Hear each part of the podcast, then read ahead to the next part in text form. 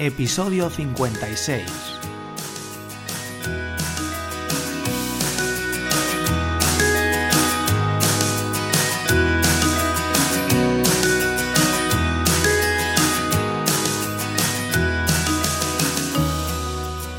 Hola, ¿qué tal? Soy Borja Girón de borjagirón.com. Bienvenido a un nuevo episodio del podcast SEO para bloggers. Hoy vamos a hablar sobre preguntas y respuestas. Hoy vamos a ver eh, varias preguntas que me habéis mandado y las voy a responder, cinco de ellas en concreto. Así que nada, os ha gustado este formato, también me lo habéis dicho. Además que los podcasts también nos ha gustado muchísimo. Bueno, el tema de los podcasts ya no sigo más, así que si encuentro alguno más interesante que os pueda ayudar, os lo comentaré. Pero creo que ya habéis tenido bastante con el tema de el, post, el, post, el episodio de los 39 más un podcast que, que, hice hace unos días y el de los 14 podcasts en inglés. Bueno, y las preguntas y respuestas que también os gustaron. Podéis seguir escribiendo, ¿eh? O sea que en borjagirón.com barra contactar. Bueno, ahora continuamos con las respuestas, las preguntas y Mail Relay, el patrocinador del programa, que es la plataforma de email marketing. De hecho, escribí, bueno, hablé sobre email marketing hace unos días en eh, Periscope.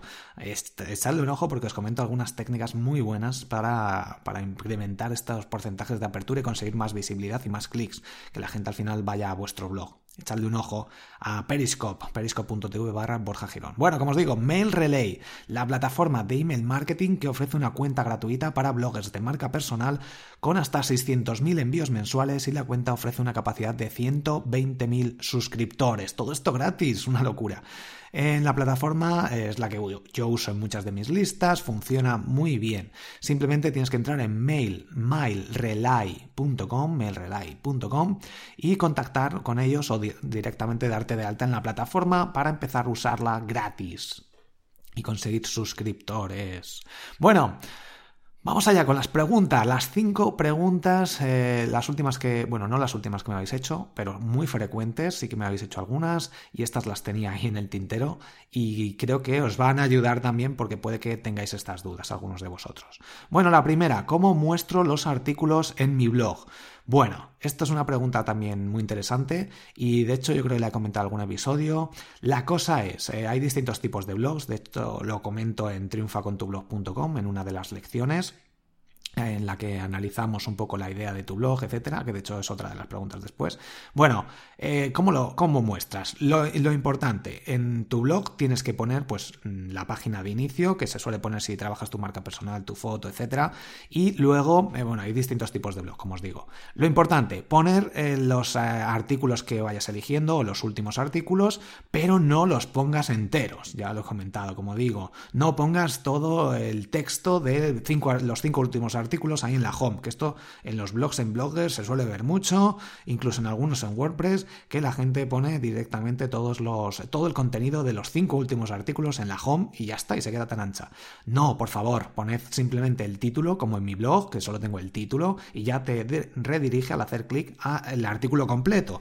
¿Por qué? Porque si no, se genera contenido duplicado. Esto también en, el episodio de contenido duplicado, en el uno de los dos, que hice dos, eh, una parte uno y una parte dos, os lo comento, creo que en la parte 2.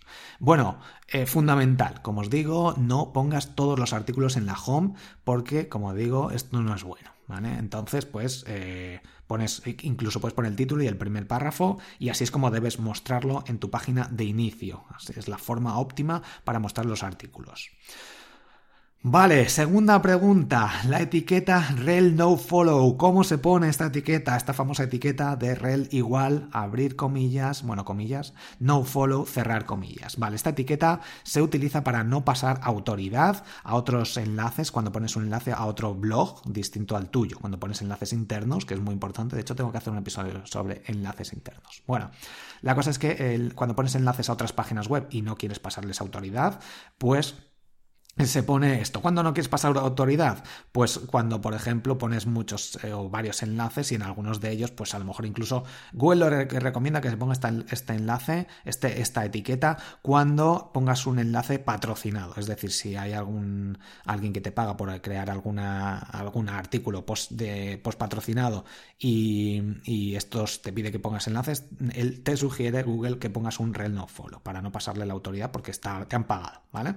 Pero bueno, esto no, se utiliza así, porque obviamente eh, si tienes cuidado cuando compras tú, cuando si alguien compra, dice que te quiere, eh, que quiere publicar un artículo en tu blog, obviamente que sea único, que no esté copiado y cuidado con las palabras clave de estos, eh, estos anchor text, anchor text que ponen, porque si de repente en cinco días esta empresa crea 20 o 30 o 40 enlaces con las mismas dos palabras clave enlazadas hacia el mismo sitio, pues vas a ver que estás comprando enlaces, que, estás participando en esto, así que ten cuidado, ¿vale? Entonces, bueno, de forma natural, yo lo que suelo hacer, pues normalmente a casi todos los enlaces externos, cuando yo escribo en unos artículos, les pongo esta etiqueta que se pone simplemente en la pestaña en WordPress cuando estás escribiendo un artículo arriba a la derecha hay dos pestañas una es HTML entras ahí y, eh, y, lo editas editar el HTML que es bastante sencillo de hecho en Triunfa con tu blog otra vez hay una lección específica de HTML muy sencilla que para, para hacer estas cositas te va, te va a ayudar. Entonces es simplemente añadir esta etiqueta dentro de, los, lo que es el enlace, ¿vale? el HTML del enlace. El, el ahref, eh, pones la dirección eh, y luego un espacio y luego pones el rel no follow, puedes poner el target blank, etcétera. ¿Vale? Y el title también, que se suele poner ahí la etiqueta title title igual, abrir comillas eh, y, lo que es el, título del enlace para que Google entienda. Esto suele ser como el, eh, como el anchor text, ¿vale? Como el enlace más o menos un poco más descriptivo. Y esto es como se pone el rel no follow. También hay algún plugin que se puede utilizar eh, para ponerlo de forma automática, pero no lo recomiendo porque es más complicado. Todos los enlaces externos se pueden automatizar, pero esto a veces no lo ve, no lo ve Google y, es un poco lío porque si no quieres poner un no follow tienes que andar ahí editando. es un manual, ponerlo manual. Y no pongáis siempre que no pasa nada por pasarle un poco de autoridad al resto si queréis que es un buen blog. Pero si estáis mencionando a alguien que a lo mejor decís esto no lo tengáis que hacer, mira qué mal lo hacen aquí, por ejemplo, pues ahí sí que ponéis un rel no follow. Eh, siempre, ¿vale? Como todo, depende un poquito. Si queréis, si son amigos o conocidos o sabéis que es un buen blog y que se lo merece, pasádselo, no pasa nada. Pero tened cuidado. Si nunca lo habéis hecho, ponedlos de vez en cuando. No digáis, ah, pues voy a quitar todo ahora mismo y voy a poner el rel a todos los enlaces externos. Google puede ver esto y obviamente los cambios bruscos que digas, venga, vamos a cambiar todo de repente, a no ser que sea corrección de errores, eh, no gusta a nadie. Así que y menos a Google. Así que ten cuidado, empieza a ponerlos de vez en cuando, eh, poco a poco y ya está, pero no te vuelvas loco, ¿vale? Pues esto, simplemente en la etiqueta HTML se pone este, esta etiqueta. Vale, eh, siguiente, pregunta. ¿Cómo añado la etiqueta alt a las imágenes? Bueno, esta es muy parecida a la anterior, pues la etiqueta alt es una etiqueta que viene de alternativo, creo que es alternative o algo así. Bueno, no sé ahora mismo de dónde viene, pero en principio creo que es eso. Y en las imágenes es una la etiqueta que indica a Google de qué va la imagen, es decir, hay que poner ahí pues algunas palabras clave, una pequeña descripción de cuatro o cinco palabras para que le indique a Google que tiene la imagen y le ayuda a esto a, orientarlo, ¿vale? Aunque Google ya entiende bastante las imágenes. Pero bueno, como te digo, cuando metes una imagen, una IMG, espacio, lo que sea, bueno, las etiquetas de HTML de las imágenes, pues eh, igual que antes en la pestaña HTML, pues eh, le puedes poner la etiqueta alt manualmente o cuando lo subes en, el, en medios, en WordPress, o cuando subes una imagen directamente, hay cuatro campos a la derecha y uno de ellos creo que se llama alternativo o alt, creo que es la traducción que, es alternativo. Este campo, si lo rellenas y luego subes las imágenes, se rellena automáticamente con WordPress, así que pues trata de rellenar cuando subas una nueva imagen estos campos que se muestran a la derecha en WordPress. Y ya está. Y esto así ayudas a, junto con la descripción y otros dos campos, a que Google entienda mejor las imágenes y las indexe y pues consigas visibilidad gracias a estas imágenes. Siguiente pregunta, vamos a ver, ¿cómo trabajar el SEO de un blog de poemas cortos? Bueno, esto es una pregunta que me hicieron hace tiempo em, y luego ponía, meto tres poemas en cada... Perdonad que no diga los nombres, ¿vale? Porque es que no los tengo, los apunté.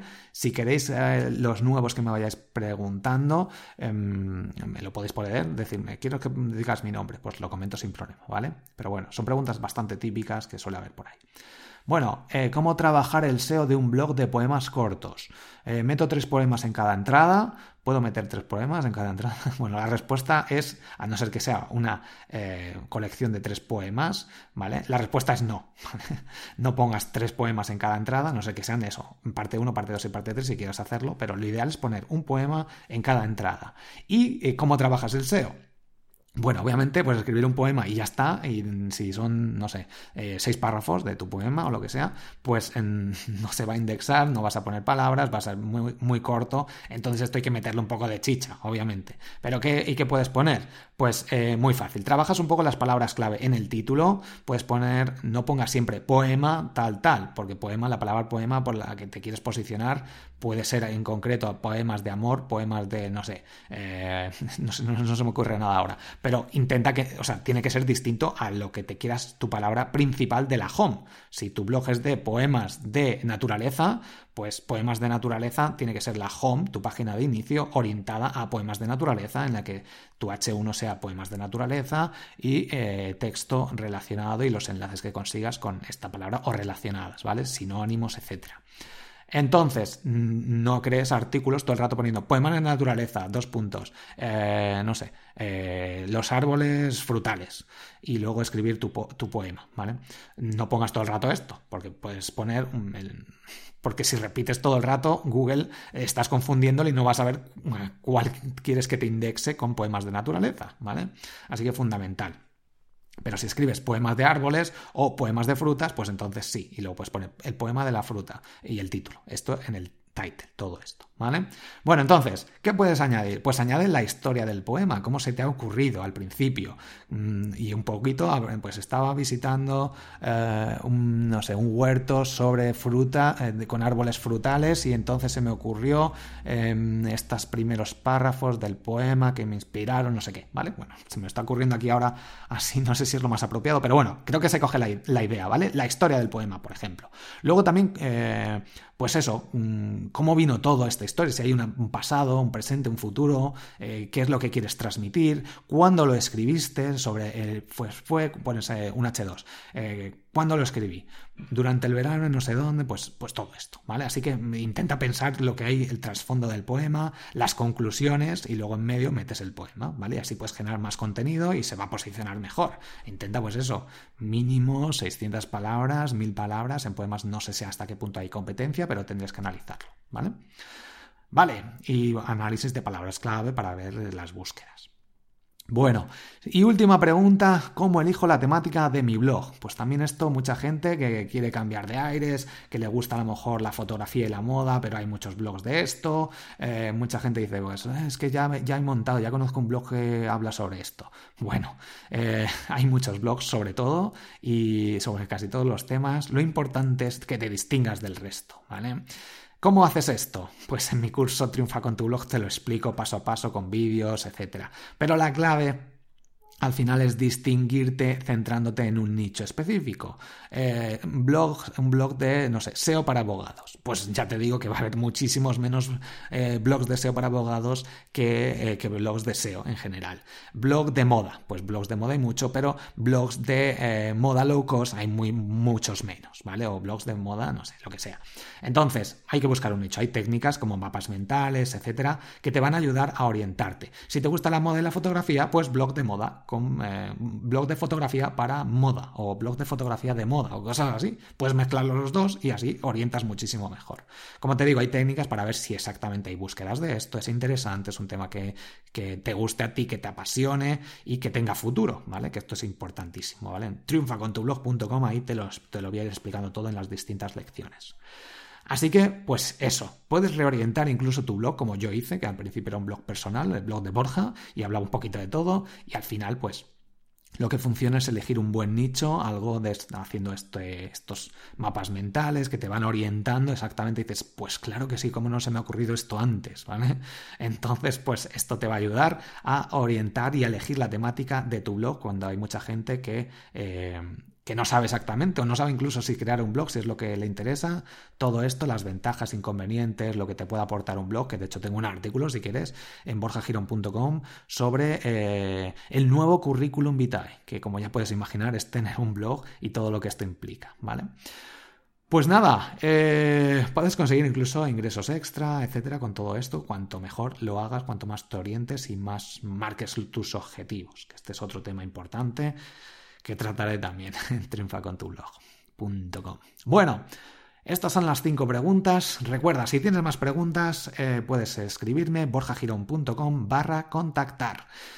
Y ya está, no voy a dar más que hagas más cosas. borjagirón.com barra contactar si tienes alguna duda, quieres que emita por aquí preguntas eh, y ya está.